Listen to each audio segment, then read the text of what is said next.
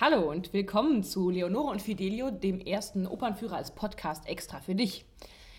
Ich konnte nicht widerstehen und schmeiße meinen Redaktionsplan einfach mal so über den Haufen, denn mitten in den Endproben von Leos Janaceks Schlauen Füchslein, die ich gerade habe hier in Brüssel, möchte ich dir noch einen schnellen Podcast machen mit einem Führer darüber. Am 17. März, da gehen die Lichter an im Palais de la Monnaie in Brüssel und wir sind alle schon ziemlich aufgeregt deswegen. Denn zum allerersten Mal wird ein sonst eher als äh, Modedesigner bekannter Regisseur inszenieren, seine erste Oper, Christoph Koppens.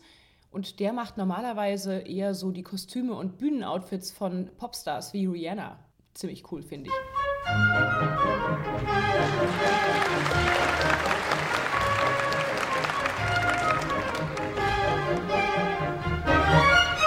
Jetzt aber zu Pjodilischki Bistruschki, den Abenteuern des Füchsleins Schlaukops, wie das Stück eigentlich auf Deutsch übersetzt heißt. Gesundheit. So klingt Tschechisch ja oft für viele.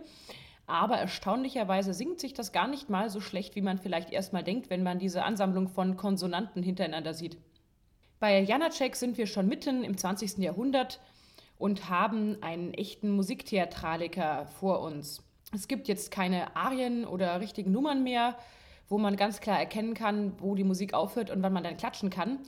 Das war eine Errungenschaft des 19. Jahrhunderts und des Komponisten Richard Wagners, der den Ring der Nibelungen zum Beispiel geschrieben hat, dass man eben sich mehr in das Stück hineingezogen fühlt und nicht mehr solche Pausen hat, wo dann erstmal alle sich zurücklehnen, gähnen, husten, räuspern, einen Schluck Wein trinken und es dann weitergehen kann.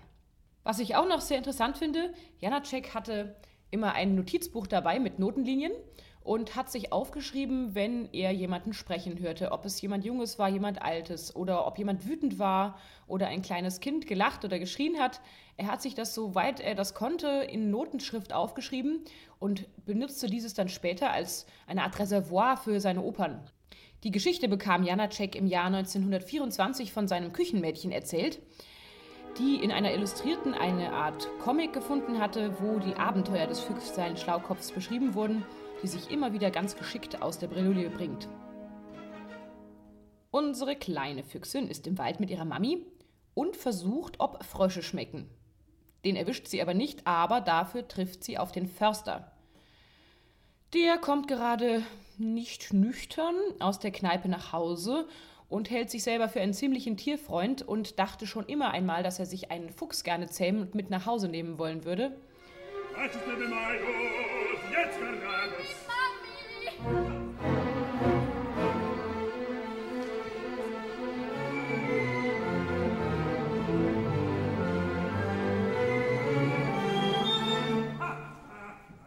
und schnappt sich unsere kleine Füchsin. Bald schon sehen wir. Das war keine sehr gute Idee, denn so ein Wildtier stellt auf die Dauer eine Menge Unsinn an. Der Hund des Försters macht der nun heranwachsenden hübschen jungen Füchsin Avancen und dackelt sich an sie ran, was diese aber überhaupt nicht mag. Die Försterin jammert über den Dreck, die Flöhe, Läuse und was noch so ein Wildtier alles hereinbringen kann, Tollwut, Pest, Cholera und den Fuchsbandwurm kannte man damals noch gar nicht. Kaum sind die Erwachsenen weg, quälen die beiden Försterkinder das Füchslein, die daraufhin um sich beißt. Zur Strafe kommt sie an die Leine.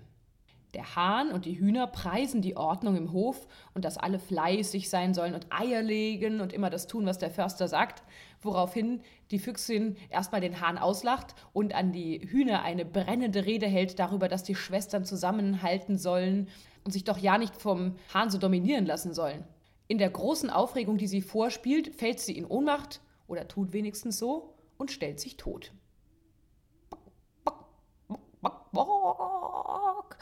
Die Hühner sind jetzt nun nicht wirklich so die intelligentesten und wagen sich doch näher an das angebundene Füchslein hervor, schicken aber sicherheitshalber doch dann den Hahn zum Gucken und zack schnappt sich das Füchslein erst den Hahn, beißt seine Leine durch und richtet unter den Hühnern ein wahres Blutbad und Federngestöber an.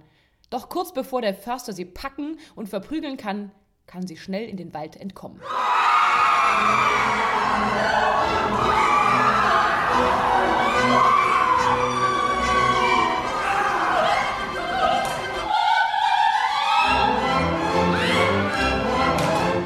Jetzt hat ja unsere Füchsin keine Heimat mehr und auch kein Haus und kommt daher auf die Idee, dem Dachs einfach sein schickes Zuhause und seine Höhle zu entwenden. Dafür erzählt sie allen anderen Tieren, dass der Dachs in Wirklichkeit ein ganz schlimmer Finger, Kinderverführer und Päderast sei und deswegen nicht länger im Walde zu ertragen wäre. Wütend trollt sich der Dachs. Jetzt legt sich unser Füchslein zufrieden in seine neue Höhle, durchschibbert den neuen IKEA-Katalog und richtet sich häuslich ein. Szenenwechsel zurück zu den Menschen. In der Dorfkneipe spielen der Förster, der Schulmeister und der Pfarrer Karten, kippen sich ordentlich einen hinter die Binde und schwärmen alle von der jungen, hübschen Terinka, die der Förster im Wald gefunden hatte, die aber leider keiner von den dreien abgekriegt hat. Der Schulmeister hat besonders tief ins Glas geschaut und hat auf dem Heimweg daher eine Vision von der hübschen Terinka. In Wirklichkeit verbirgt sich dahinter aber unser Füchslein, was hinter einer Sonnenblume versteckt dem Schulmeister vormacht, es wäre ein Mädchen. Der Schulmeister folgt ihr und fällt über einen Zaun auf die Nase. Nach diesem Streich entspannt sich im Mondenschein, als plötzlich ein junger, attraktiver Fuchs die Bildfläche betritt. Beide Füchse werden übrigens von hohen Frauenstimmen gesungen. Ich denke mal, das hat Janacek auch deswegen gemacht, damit man gleich erkennt, dass es die gleiche Tiersorte ist, um die es sich handelt. Und dann wird ausgiebig geflirtet. Der Fuchs hängt den ziemlich dicken Max raus, der sie vor allen Gefahren beschützen kann und schmeichelt sich bei seiner Angebeteten mit einem frischen Kaninchenburger ein. Es dauert nicht lange. Der Fuchs sagt, dass er nur die schöne Seele des Füchslein liebt und gar nicht den Körper woraufhin sie sich ganz körperlich in die Höhle zurückziehen und die neue IKEA-Matratze Rävenseng Probe liegen.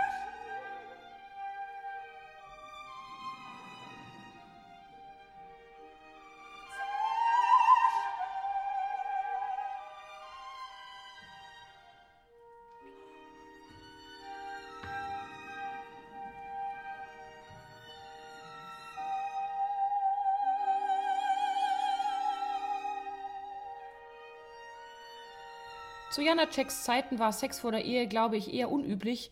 Und also kommen die Eule, der Specht und andere Vögel hervor und lästern, was das Zeug hält, dass unsere Füchsin ja voll die Schlampe wäre. Weswegen die beiden schnell heiraten und eine wilde Waldparty daraufhin gefeiert wird.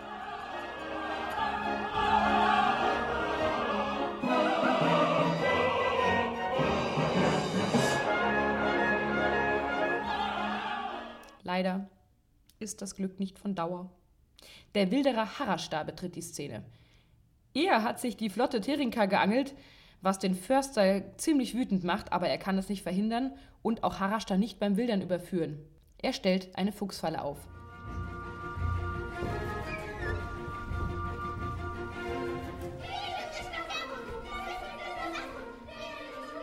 Die Fuchsfamilie spielt Verstecken im Wald, entdeckt auch die Falle, macht sich aber über den Förster lustig und der Fuchsvater kann und kann die Finger nicht von seiner Alten lassen.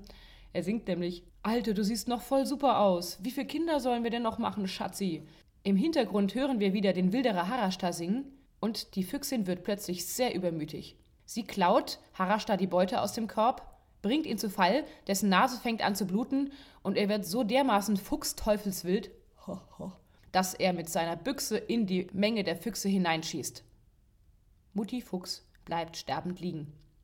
Normalerweise sind ja Opern vorbei, wenn mindestens einer gestorben ist, nicht aber hier, denn Janacek will uns hier zeigen, dass auch in der Natur das Leben weitergeht. Einige Monate sind vergangen, die Menschen sitzen wieder bei einem Schnäpschen im Wirtshaus zusammen und unterhalten sich über das Geschehene, und im Hintergrund hören wir die Hochzeitsmusik von Harashta mit Terinka. Der Förster kommentiert gegenüber dem Schulmeister, dass Terinka offensichtlich einen Muff aus Fuchsfell trägt. Wo der wohl her ist?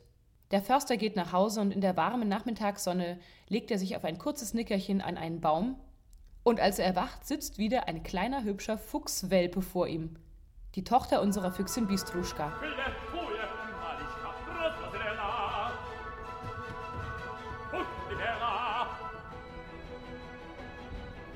Diesmal will er es besser machen, schnappt nach der Füchsin und hat einen kalten, nassen Frosch in der Hand.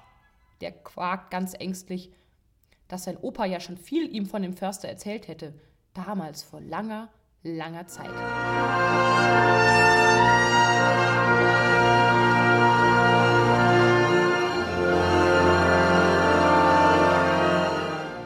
Wenn du jetzt Lust bekommen hast, dir das schlaue Füchslein anzuschauen, aktuell spiele ich in Brüssel am Théâtre de la Monnaie in dem Palais Tour und Taxis diese Oper noch neunmal bis Anfang April Oder du kannst du dir auch am 30. März 2017 ab 20 Uhr live bei Arte Konzerte TV anschauen. Oder ab ähm, Ende April ist sie auch auf der Seite des Théâtre de la Monnaie als Stream anschaubar. Ich werde dazu auch einen Link auf meine Homepage www.eleonore-magier. setzen. Ja, nächste Woche sind wir dann wieder bei einer ganz normalen Folge und ich freue mich, wenn du wieder dabei bist. Bis dahin. Tschüss. Thank you.